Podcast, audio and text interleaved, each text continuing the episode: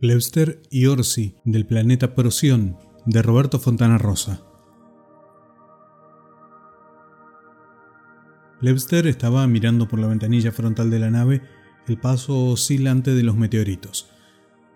Como todos los dermolinfomas del planeta Procyon, el pequeño Plebster experimentaba una inusual melancolía a la vista de aquellos inmensos pedazos de roca que surcaban el espacio, ya que le recordaban a Vendelinus, la segunda luna de Procyon estallada tempranamente. Esa melancolía no llegaba a ser tristeza, pues la tristeza en su planeta era un líquido. Más allá, abstraído en la conducción de la nave, se hallaba Orsi, su compañero de vuelo. Orsi era extrañamente inquieto para ser nativo de Procyon y hallaba interés aún en las cosas más mundanas y rutinarias del espacio. Lebster, en cambio, acusaba ya el cansancio de la larga misión que les fuera asignada y su leve piel casi traslúcida había comenzado a tomar el tinte ceniciento del hastío. No deseaba otra cosa que volver a la exultante atmósfera de Procyon y reunirse con Enif. Oye, Plebster, dijo Orsi de pronto, hemos tenido que desviarnos bastante de la ruta. Plebster no le contestó. Empezaba a molestarle incluso el acento apagado de la voz de su compañero. Pero es que aún subsiste la lluvia de meteoros, explicó Orsi. Apenas termine, regresemos a nuestra elipse, bufó Plebster. No, no, no es eso lo que quería decirte. Ocurre que nuestro desvío nos ha llevado al área de influencia de un planeta muerto, el viejo Maurolicus.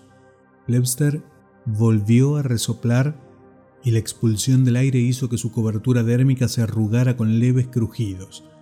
El imbécil de Orsi había encontrado un nuevo motivo de curiosidad para su espíritu simple. Tiempo atrás había perseguido durante seis días la cola de un cometa subyugado por el destello cambiante de la luz solar sobre las partículas en suspenso. No sé si recuerdas, continuó Orsi, que Maurolicus era un planeta habitado y que sus habitantes lo llamaban Tierra. ¿Recuerdas? Plebster aprobó con la bamboleante cabeza experimentando el consabido hormigueo en su zona motriz. La memoria era una función fisiológica en los naturales de Procyon que se incentivaba con la inmovilidad. Decía mi padre, continuó Orsi entusiasmado, que la atmósfera de la Tierra debió haber sido bastante similar a la nuestra y por lo tanto sus habitantes parecidos a nosotros. No sigas, Orsi, ya sé a dónde quieres llegar. Te explico solamente. No, lo que tú quieres es bajar en ese puto planeta. Orsi se mantuvo unos instantes en silencio. Le molestaba grandemente cuando Plebster hacía uso de malas palabras. Plebster lo sabía y abundaba en ellas cuando deseaba incomodar a Orsi. Te explico solamente, repitió. Te conozco, Orsi. Se te ha metido esa insana idea en tu centro de reflexiones y no habrá poder en el universo que te la quite. Orsi no contestó, pero, como corroborando lo dicho por Plebster, buscó algo frenéticamente en la consola de informes. Tomó entonces uno de los compendios de conocimiento y lo introdujo en la memoria de la pantalla. Pronto, una sucesión de caracteres pobló el recuadro luminoso. Mira, Plebster, anunció, algo raro ocurrió luego en ese planeta. Combatieron entre ellos mismos, se elevó una enorme nube de polvo que lo cubrió todo y ya fue imposible observarlo desde afuera. Se cansaron, Orsi. Se cansaron de que los espiáramos, gruñó Plebster. No, nada de eso, fue una guerra total, no quedó nada vivo. Se cansaron de que criaturas como tú se la pasaran espiando qué era lo que ellos hacían o dejaban de hacer. Dos sensores que enviamos hace mucho tiempo no detectaron ni actividad humana ni vegetación, solo desiertos arrasados y secos. Se hartaron de tipos como tú y su puta curiosidad. Otra vez, aquella fea palabra, absolutamente prohibida en el ámbito de prosión, pero tolerada en el espacio abierto, en las naves expedicionarias, en los navegantes. Orsi procuró dominarse. Pero mira lo que dice acá, señaló la pantalla. Hay versiones que sostienen que pueden haber quedado terráqueos vivos en refugios subterráneos, blindados, preparados para soportar una guerra nuclear. ¿No sería eso maravilloso?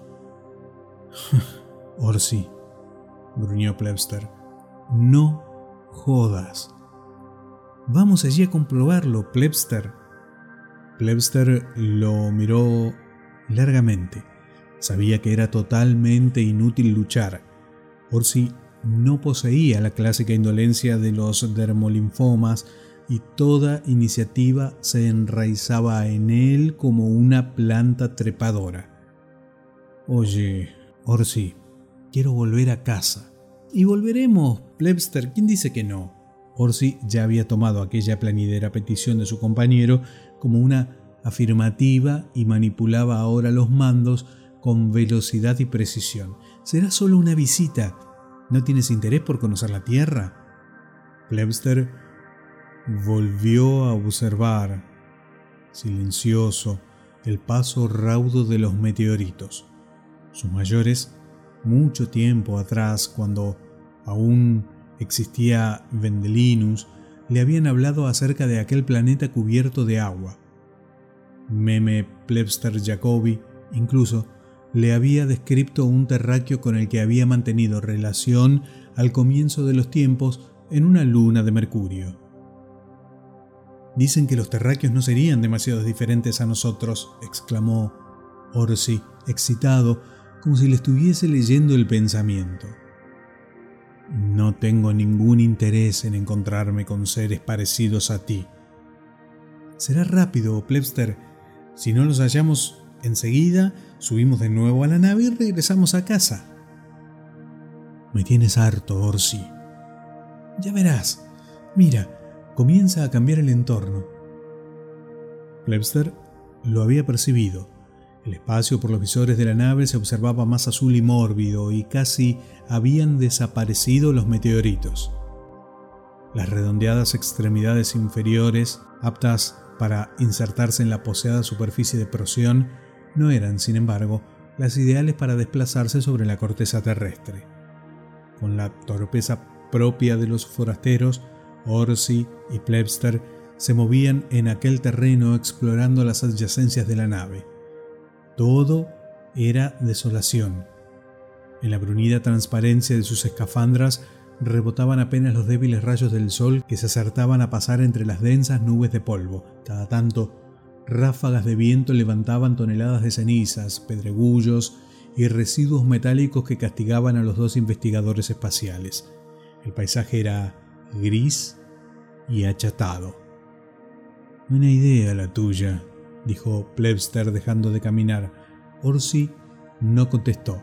Se había parado sobre uno de los tantos montículos de rocas y giraba su cabezota con expresión de desencanto. Busquemos un poco más, dijo al fin. Es lógico que si estaban refugiados bajo tierra no podríamos verlos a simple vista. Nos llevaría una eternidad hallarlos. Por otra parte, no olvides que el compendio de conocimientos decía que también solían detectarse explosiones nucleares subterráneas. Algunas de sus tribus estaban muy preparadas para subsistir, Plebster. Habían esperado esa guerra por siglos, tenían todo allí abajo. Plebster empezó a caminar hacia la nave. El peso de su ropaje aislante comenzaba a fatigarlo. Han pasado ya cientos de años de aquella guerra, gritó sin darse vuelta. Por mejor preparados que estuvieran, ya hubiesen muerto de hambre o por las enfermedades. No jodas, Orsi. Espera, espera un poco, Plebster. Orsi depositó todo el peso de su cuerpo sobre una suerte de viga que asomaba en el suelo. Me fatigo. Esto no es prosión. Te fatigas, ¿eh? ¿No se te ocurre alguna otra buena idea como esta? Con la de Petavium ya son dos. En el segmento más abierto de la elipse programada, Orsi había insistido en descender en la estrella Petavium, argumentando que allí había mica, pero la pulposa Petavium estaba podrida. Ya voy, Plebster, aguarda un poco, pidió Orsi. Plebster giró y regresó para ayudar a su compañero. Vamos, dijo, sosteniéndolo por debajo del primer par de extremidades superiores. De pronto, Plebster advirtió que el cuerpo de Orsi se embaraba. ¿Qué pasa? preguntó. Los dos sensores ópticos de Orsi se habían fruncido, atentos, y meneaba espasmódicamente la cabeza como buscando. ¿Qué pasa? se alarmó Plebster girando a su vez la suya. Habían dejado las armas en la nave y tanto la valentía como la cobardía eran condiciones desconocidas en Prosión. Es más, la audacia consistía en una fruta pequeña agridulce que brotaba en la estación de fosfato. ¿Oyes eso? preguntó Orsi. ¿Qué? Escucha bien. Orsi tenía razón. En el aire se diluía una especie de música, una melodía que llegaba y se marchaba con la brisa. ¡Música! se exaltó Orsi. ¡Es música! Es solo viento, Orsi. ¡Es música! Orsi se desembarazó de las extremidades superiores de Plebster y giró sobre sí mismo varias veces como una antena deslumbrado por la recepción de aquel idioma universal. Ahora la melodía llegaba más nítida con cadencias extrañas y desconocidas para la percepción de los dos expedicionarios. ¿De dónde viene? se sumó Plebster a la inquietud. No sé. No sé si es una música fuerte que nos llega desde muy lejos o una música muy débil que se origina muy cerca de nosotros, dudó Orsi, lo que preocupó a Plebster ya que la duda antecedía a la constipación bronquial en los dermolinfomas. Cerca de nosotros, dijo Plebster, abarcando con sus órganos ópticos los alrededores inmediatos. Aquí, aquí, dijeron los dos casi al unísono, aferrando un oxidado tubo metálico que sobresalía entre un montículo de escombros. La música viene de este tubo. Orsi apretó la escafandra sobre la boca del tubo procurando escuchar mejor. En tanto, Plebster se había sentido inopinadamente melancólico, como algunas veces en que escuchaba historias relatadas por Meme Plebster Jacobi, pero Orsi no le dio tiempo para bucear en sus sentimientos. Cabemos, cabemos por acá, Plebster, gritó, escarbando con su bastón de titanio entre los escombros. Esta música nos llega desde abajo, de alguno de esos refugios que mencioné antes, Plebster. Plebster olvidó por un momento su indolencia, su desinterés, y sus ganas de regresar a casa y con un trozo de chapa ennegrecida comenzó también a apartar rocas y cascotes. Poco después, y ante la febril atención de ambos investigadores, una superficie de madera se hizo visible ante ellos. Continuaron removiendo con más ahínco y apareció entonces una puerta de doble hoja, prácticamente horizontal, que cubría una boca de acceso. Plebster y Orsi se miraron. La puerta Mostraba una superficie descascarada, aún con restos de pintura, y por las junturas de su madera llegaba ahora sí claramente la cadencia de la extraña música. ¿Vamos por las armas? vaciló Orsi. Plebster encogió el ensamblamiento de sus extremidades superiores, las prensiles. ¿Te parece? Yo digo, no creo, dijo Plebster decidido y se lanzó sobre la puerta la que abrió de un tirón. Una bocanada melódica los envolvió y luego también una serie de sonidos breves como módicos estallidos desacompasados. Después, el silencio. Plebster y Orsi se miraron. Tal vez habían sido descubiertos y ahora, al fondo de ese túnel oscuro y profundo que se abría ante ellos, los aguardaba el temor agresivo de los nativos. Con infinita cautela, Orsi adelantó uno de sus miembros locomotores y lo depositó sobre el primer peldaño de la escalera descendente. De pronto, volvió la música y esto tranquilizó a ambos dermolinfomas que cerraron la puerta detrás de ellos sin hacer ruido. Por un momento quedaron sumidos en una oscuridad absoluta, pero pronto advirtieron que muy abajo y al fondo se veía una luz, una luz rojiza. Ganados por la ansiedad, Plebster y Orsi continuaron el descenso.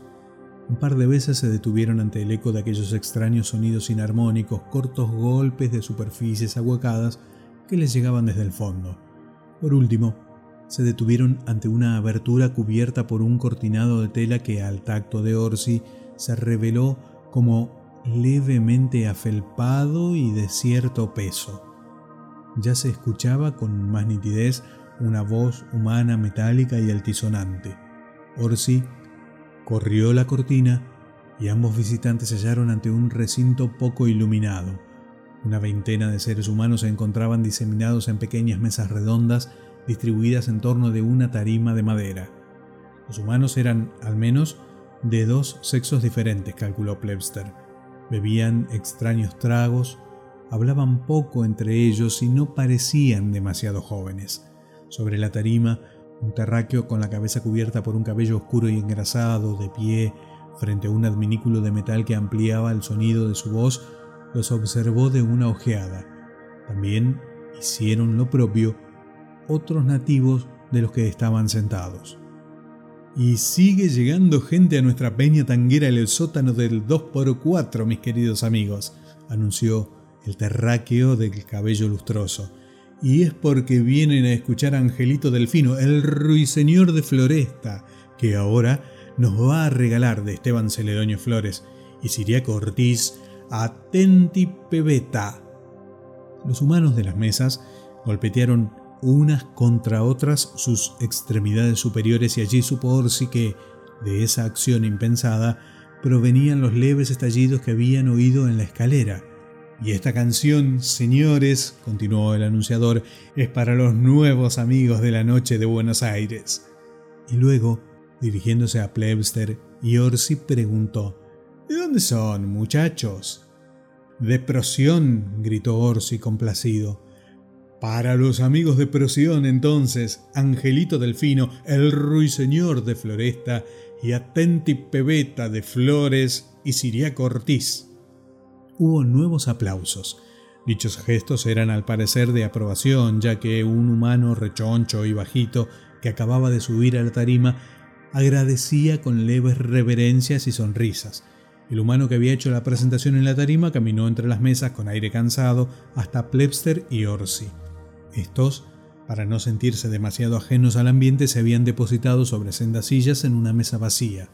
Dos terráqueos, con la misma expresión desmayada y ausente que los demás, comenzaron a extraer de sus instrumentos una música arrastrada y sinuosa.